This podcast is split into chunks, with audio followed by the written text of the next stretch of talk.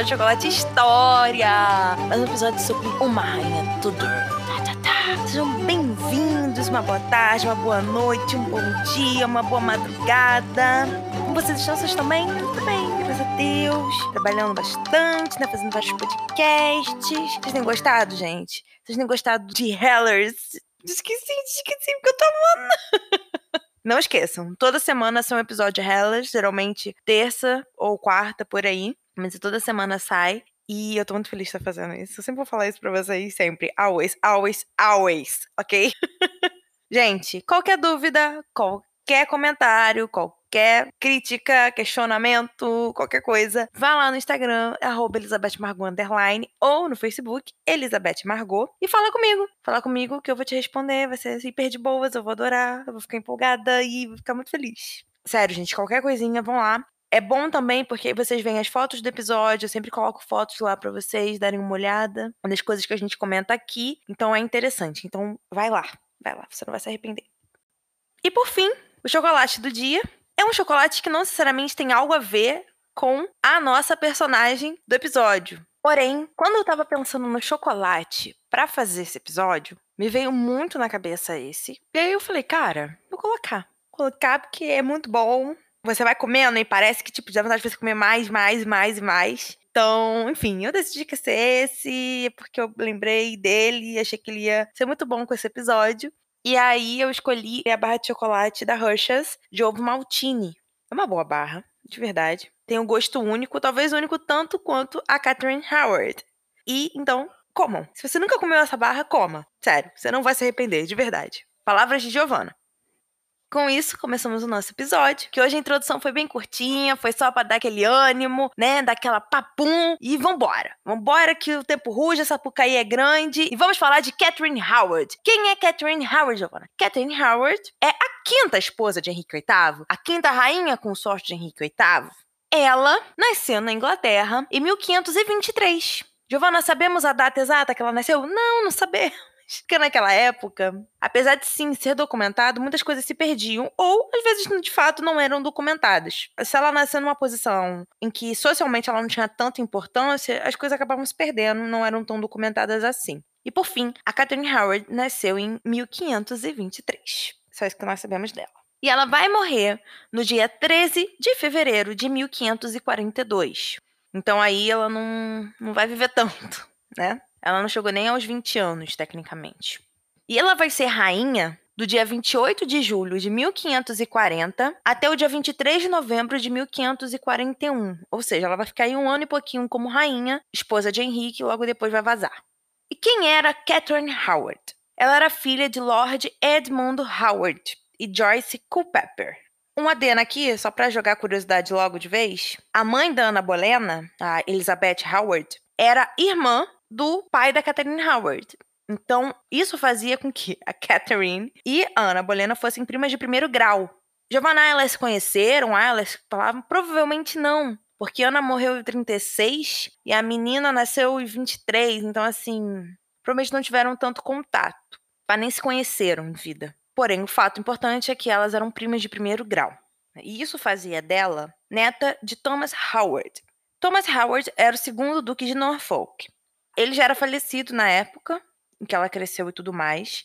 Isso é um ponto para já para dizer de vez, porque senão a história começa a ficar confusa se você não entender que ele já era falecido. E também precisamos entender que o pai da Catherine, o Lord Edmund Howard, ele não era o primogênito do Duque de Norfolk. Ele era simplesmente um dos vários, vários filhos que o Duque teve.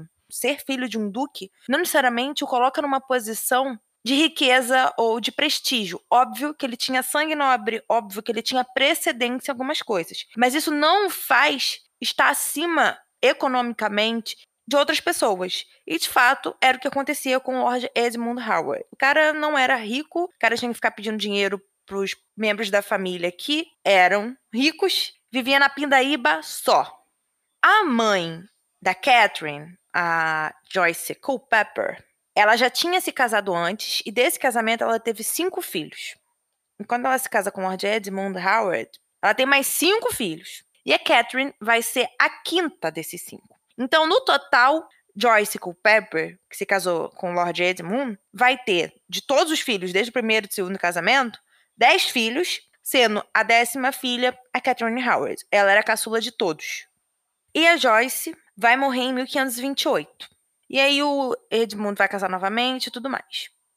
Após a morte da mãe, né, após a morte da Joyce, a Catherine e mais alguns irmãos dela vão viver com a madrasta do pai. Quem é a madrasta do pai? É a duquesa viúva do Duque de Norfolk, né, do avô da Catherine. E aí é um ponto interessante é que nessa época, essas grandes nobres, principalmente mulheres, elas tinham muitas casas de caridade. Elas tinham muitas terras, e aí nas terras delas elas criavam essas casas de caridade. Elas abrigavam crianças, jovens, e cuidavam, davam educação. Não era qualquer um, mas ainda assim abrigava. E foi o que aconteceu com a Catherine e os irmãos dela. Eles foram morar na casa da duquesa justamente para receber essa educação e ter esse abrigo, porque o pai dela vivia na Pindaíba. Porém, essa educação, essa supervisão que, tecnicamente, a duquesa de Norfolk deveria dar foi dada, mas foi muito negligente. Aí nós entramos no ponto crucial da curta vida da Catherine Howard, que aí vai começar a desenrolar todos os fatos onde ela vai se envolver.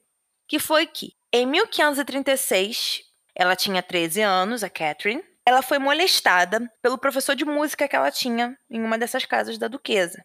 O nome desse cara era Henry Manox, e ele tinha 36 anos. Aí ela foi, mudou de casa com os irmãos e tudo mais. E em 1538, lá ela foi conhecer um cara chamado Francis Derham. Quem é esse cara? Ele era secretário da duquesa. E aí, lá, esse tal de Derham provavelmente começou a perseguir a Catherine, a investir nela, tentar ter relações com a Catherine. E aí eu vou abrir um parênteses aqui. Segundo os relatos, no primeiro abuso que ela sofreu, não houve sexo. Só houve toque nas partes íntimas. Porém, com o Francis Derham, o negócio foi mais embaixo. Eles consumaram um relacionamento de marido e mulher, onde eles se chamavam de esposa e marido e tudo mais. Eles tinham esse tipo de, de rotina, vamos dizer assim. Se tornaram amantes. E possivelmente chegaram a fazer um pré-contrato de casamento. Ou seja, foi um caso muito mais sério do que o primeiro. E ela ainda era muito jovem. O caso acabou em 1539, durou só um ano, porque a duquesa descobriu e separou os dois. Mas houve um envolvimento muito maior entre o Derham e a Catherine Howard nesse do que no outro. Mas isso caracteriza que não foi abuso, Giovanna? Não, isso não caracteriza que não foi abuso, ok? Só porque houve um relacionamento muito mais íntimo em termos, enfim, de sentimentos, não é caracterizado que não houve abuso. Só estou mostrando para vocês que o buraco nesse relacionamento era mais embaixo. Então, em 1540, a Catherine ela vai para a corte através da indicação, né, da influência do tio dela, que era o atual Duque de Norfolk. A pessoa vira pra mim e fala assim: Pô, Giovana, mas a madrasta avó dela não era duquesa de Norfolk, viúva e tudo mais? Sim, ela nunca vai deixar de ser a duquesa de Norfolk. Porém, isso é como quando o rei morre, por exemplo, e a rainha, consorte, a esposa do rei, fica viva. Ela vai sempre ser chamada de rainha. Rainha mãe e tudo mais. Ela nunca vai perder o título dela. Porém, isso não invalida o filho, ou no caso, o herdeiro, de assumir de fato o seu título. E é isso que acontece. O Duque de Norfolk agora é o tio da Catherine, o filho mais velho do antigo Duque. E aí a Catherine vai para a corte e vai virar dama de companhia na casa da rainha Ana de Cleves. Episódio passado. Vão lá dar uma olhada, tá muito legal. Vão lá, que vocês vão gostar da Ana de Cleves. Ela é muito maneira, muito inteligente. E, se você escutou o episódio, se você ainda vai escutar o episódio, você vai entender que o casamento do Henrique e da Ana de Cleves não vai dar muito certo. Então, o que, que vai acontecer? O Henrique ele logo vai se interessar pela Catherine, que era uma menina jovem, de 16, 17 anos, papapá, adolescente, né, na real. Então, assim, o Henrique logo vai cair de amores pela Catherine. E aí, os Howard vão ver nesse momento que podem, através da Catherine, conseguir os interesses que eles almejam dentro da corte. Porque, tipo, com a Ana Bolena, eles tinham uma preeminência, óbvio, era uma família materna da Ana. Quando a Ana Bolena morre, eles caem. Agora, o rei está se interessando por uma Howard. Então vamos fazer isso dar certo, para defender os nossos interesses. E eles vão lutar através da imagem da Catherine, para alcançar esses preceitos que eles tanto defendem, que são que é o conservadorismo e o catolicismo. Os Howard são uma família católica. Aí você vira para mim e fala assim: "Poxa, mas eles praticavam isso assim, tipo, pá?" Não, era meio que escondido, óbvio, mas eles eram católicos ainda, e eles queriam reestruturar isso de novo. E ainda na época que os dois nem tinham se casado, o Henrique já tinha dado terras e roupas para Catherine. Então, assim, ele estava muito obcecado pela adolescente. Por fim, os dois vão se casar em 28 de julho de 1540, que vai ser o mesmo dia que o Thomas Cromwell vai ser executado. Escuta o episódio do Cromwell, vai ser bem legal. Escuta, vai lá. Vocês vão gostar, de verdade, gente, sério. Vocês vão se arrepender, fiz com muito carinho e amor. Pra vocês entenderem toda essa questão até a execução do Cromwell. E o Henrique nessa época tinha 49 anos e a Catherine 16 para 17. Você vê a diferença de idade dos dois. E o lema dessa nova rainha era nenhum outro desejo a não ser o seu. Ou, em outra tradução, era nenhuma outra vontade além da dele. Dele, no caso, Henrique. Então, assim, ela se colocou como fiel e súdita serva do rei. E o casamento só vai ser tornado público no dia 8 de agosto de 1540. Giovanna, tinha planos para coroação? Não tinham planos para coroação. Agora, no reinado de Henrique VIII, a gente só fala de coroação se a rainha vai dar algum herdeiro a ele. Senão, não tem conversa com coroação. A gente viu isso no episódio da Jane Seymour, então vai lá ver. E a Catherine Howard, ela vai mudar muito pouco na corte. Porque a garota tinha 16 anos e não sabia de nada da vida. O grande tchan dela é que ela vai trazer muitos Howard de volta pra corte. É isso que ela vai trazer, muitos Howard de volta pra corte. E ela trouxe muita moda francesa, além de usar muitas joias. E aí a gente começa agora a entrar na derrocada, na queda, na desgraça, enfim, anyway, o que você quiser chamar, da Catherine Howard. Por quê? Tudo começa com o fato de que ela pode ter se envolvido com Thomas Culpeper, que era um primo dela até, de alguns graus aí atrás. E também era um dos cortesões preferidos. Por que, que eu disse pode ter? Novamente, é uma coisa que eu já venho falando ao longo de vários episódios aqui, principalmente das rainhas Tudor, né, dessa série As Tudor que eu tenho feito, é que a gente não pode afirmar coisas que não tem tanta fonte para isso. Eu não posso afirmar que ela teve, como eu também não posso afirmar que ela não teve. O fato é, os dois se encontravam. Ficou uma carta que ela mandou para ele, é uma única carta que, que sobreviveu até hoje. É de amor? Não. É de negócio? Não. É o quê? Pode ser um meio termo. Eu tava lendo alguns artigos que sugeriam a ideia de que talvez ele estivesse ameaçando ela, contar tudo o que ela tinha vivido no passado, todos aqueles casos que eu falei, pro próprio Henrique. Por que não? Então fica essa pulguinha aí de, de dúvida na cabeça de vocês. e aí, o que que acontece? É dito que em 1541, lá pela primavera, os dois já estavam se encontrando secretamente. E que esses encontros foram organizados por Jenny Bolena. Jenny Bolena era viúva do George Bolena. George Bolena, irmão da Ana Bolena, que morreu junto com ela. Tá? Então a Jenny Bolena, viúva, era dama de companhia na casa da Catherine Howard, muito pela questão do parentesco e tudo mais. Mas o problema não foi só esse. O problema é que, lá pro outono, 1541, aqueles casos passados da vida da Catherine começaram a vir à tona. E as suas práticas sexuais também. E esses sussurros, essas fofocas, chegaram ao ouvido do Cromer. Thomas Cromer era o arcebispo de Canterbury. Ele seria como o segundo lugar mais importante na igreja da Inglaterra. É o rei, acima de tudo, e o arcebispo de Canterbury. Seria o Cromer. E ele ficou sabendo e começou a interrogar os antigos companheiros da Catherine, tanto as amigas que dividiam um quarto com ela, quanto os próprios ditucujos. E foi confirmado que ela teve relações sexuais com outros homens antes de se casar com o rei. Quando eu falo outros homens, eu abro parênteses aqui para a questão do primeiro abuso dela, porque pelo que é dito, não houve de fato relação sexual, né? Ela foi abusada, mas foi tocada só. Porém, naquela época era considerado tudo a mesma coisa, entendeu? E também é um ponto aqui dizer que os Howard, como eram católicos, eles eram de uma linha um pouco mais conservadora, eram, de certa forma, inimigos do próprio arcebispo, que tentava manter toda a reforma e tudo mais. principalmente após a morte do Cromwell.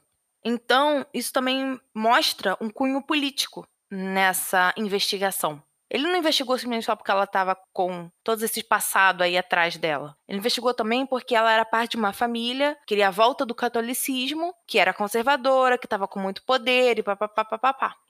E aí ele vai investigar no círculo mais íntimo da rainha. Ele vai interrogar as damas, entre elas a Jenny Bolena. E aí, gente, a gente tem que pensar uma coisa.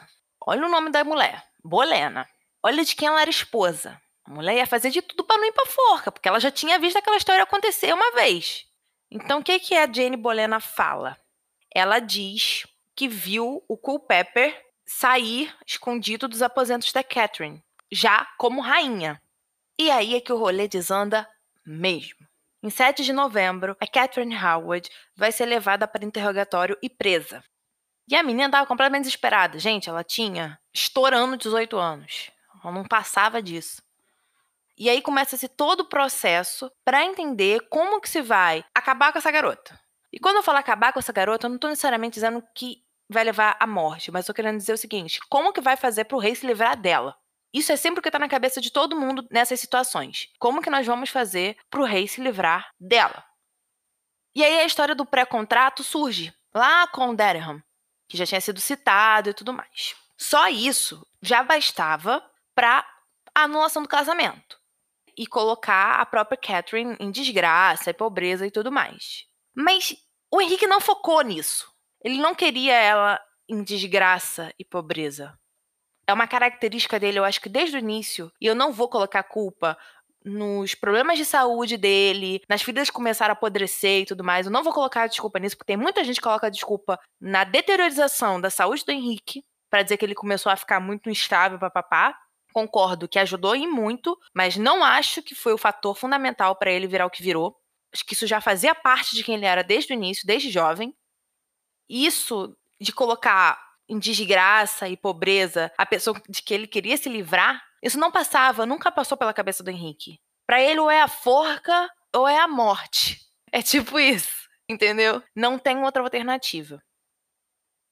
A Catherine, ela vai alegar que ela foi estuprada, mas ninguém vai dar bola, óbvio, né? E ela vai perder o título de rainha no dia 23 de novembro de 1541. E ela vai ficar na abadia de Sion durante o inverno de 41. Ela não vai ficar presa na Torre de Londres, não. E a partir disso, ela nunca mais vai ver o Henrique na vida dela. Giovanna, o casamento deles foi anulado? Não. O casamento do Henrique e da Catherine Howard nunca foi formalmente anulado. Porém, devido a todos os acontecimentos que aconteceram, isso não fazia muito sentido pro fim que se deu. O Culpeper e o Derham, eles vão ser acusados de alta traição no dia 1 de dezembro de 1541 e vão ser executados em Tyburn, que é uma aldeiazinha qualquer, no dia 10 de dezembro de 1541. O Culpeper vai ser decapitado e o Derham vai ser enforcado, arrastado e esquartejado. E as cabeças dos dois foram expostas em lanças na ponte de Londres. O tio da Catherine vai meter o pé pro interiorzaço, né, o Duque de Norfolk, e vai pedir desculpa pro rei, nananã, papapá, pedir perdão, e vai culpar a Catherine e a duquesa viúva de Norfolk por todos os acontecimentos. O rei vai, óbvio que vai perdoar, ficou-se por assim dizer. Tirando isso, todos os outros Howards vão cair em desgraça. Depois, aos poucos, eles vão conseguindo recuperar algumas coisas e tal, mas o nome Howard vai perder muita importância. No dia 29 de janeiro de 1542, o parlamento vai apresentar uma lei, vai ser aprovada no dia 7 de fevereiro de 1542. Essa lei fala o seguinte: que a partir daquele momento vai ser traição e punível de morte uma rainha consorte ter tido relações sexuais antes de se casar com o rei e divulgar isso. Além de cometer adultério, induzir o companheiro, né, a cometer adultério com ela. Ou seja, se tu fez essas coisas todas, tu vai morrer de qualquer forma. E isso vai resolver a questão da Catherine. Essa lei resolve o problema todo. Fala, ó, ela fez isso, isso, isso, isso, então já sabemos o que vamos fazer com ela. E o que eles fazem com ela? Vocês já sabem. Não vai ocorrer nenhum julgamento, não é necessário, porque a lei já dá todo o suporte que é necessário para, enfim, resolver o problema. O que é o argumento crucial é fato do possível contrato pré-nupcial com Derham, anos antes dela se casar com o rei. Isso mostra que ela teve uma vida matrimonial antes do casamento com o rei, de acordo com as testemunhas. A Catherine vai chegar à torre de Londres no dia 10 de fevereiro. E ela vai ver as cabeças lá do Pepper e do Derham expostas lá na ponte de Londres. No dia 13, ela vai ser decapitada na Torre de Londres. Logo após a morte da Catherine, a Jane Bolena também vai ser executada lá na torre. E as duas foram enterradas em túmulos não marcados na capela de São Pedro de Vinícola, ou de São Peter at Vinícola, enfim, no Way, onde a Ana Bolena estava e foi encontrada no reinado da Rainha Victoria. Mas o que aconteceu com a Ana não aconteceu com a Catherine. Porque encontraram o corpo da Ana na reforma da capela lá no reinado da Rainha Victoria, mas não encontraram o corpo da Catherine. Mas ainda assim, sabe-se que ela foi enterrada lá, porque era isso que acontecia nessas circunstâncias. Gente, chegamos ao fim desse episódio. Chegamos ao fim desse relato sobre a vida da Catherine Howard, da quinta esposa e rainha de Henrique VIII. Uma menina, né, uma adolescente que infelizmente não viveu muito para ver a vida, que foi engolida por algo maior que ela, que é a monarquia, que era o absolutismo do Henrique. E aqui eu não quero culpá-la de adultério, culpá-la de burrices ou coisa do tipo. Só quero mostrar para vocês que às vezes a pessoa ela cai dentro desse redemoinho que é a monarquia, que é o absolutismo, e nem ela sabe como lidar com isso. E por fim, o que acontece? Ela acaba sendo cortada fora. Foi basicamente isso que aconteceu com a Catherine Howard. Ela não soube jogar o jogo como a Ana de Cleve jogou, por exemplo. Então, foi isso que a matou. Não foi ter amante ou não ter amante. E é isso. Semana que vem nós temos mais um episódio com a última esposa de Henrique VIII. A série A Tudor não vai acabar. Nós continuamos aí, temos que falar das rainhas, das irmãs de Henrique VIII ainda, para por fim acabar com a série. Eu tô muito animada para continuar falando sobre essas mulheres aí que, que viveram nesse período tudo, que foi tão, tão, tão importante para a história da Inglaterra, para a história da monarquia inglesa. Qualquer dúvida, qualquer sugestão, qualquer comentário, crítica, vão lá no Instagram ou no Facebook. Instagram é Elizabeth Margot Underline e o Facebook é Elizabeth Margot.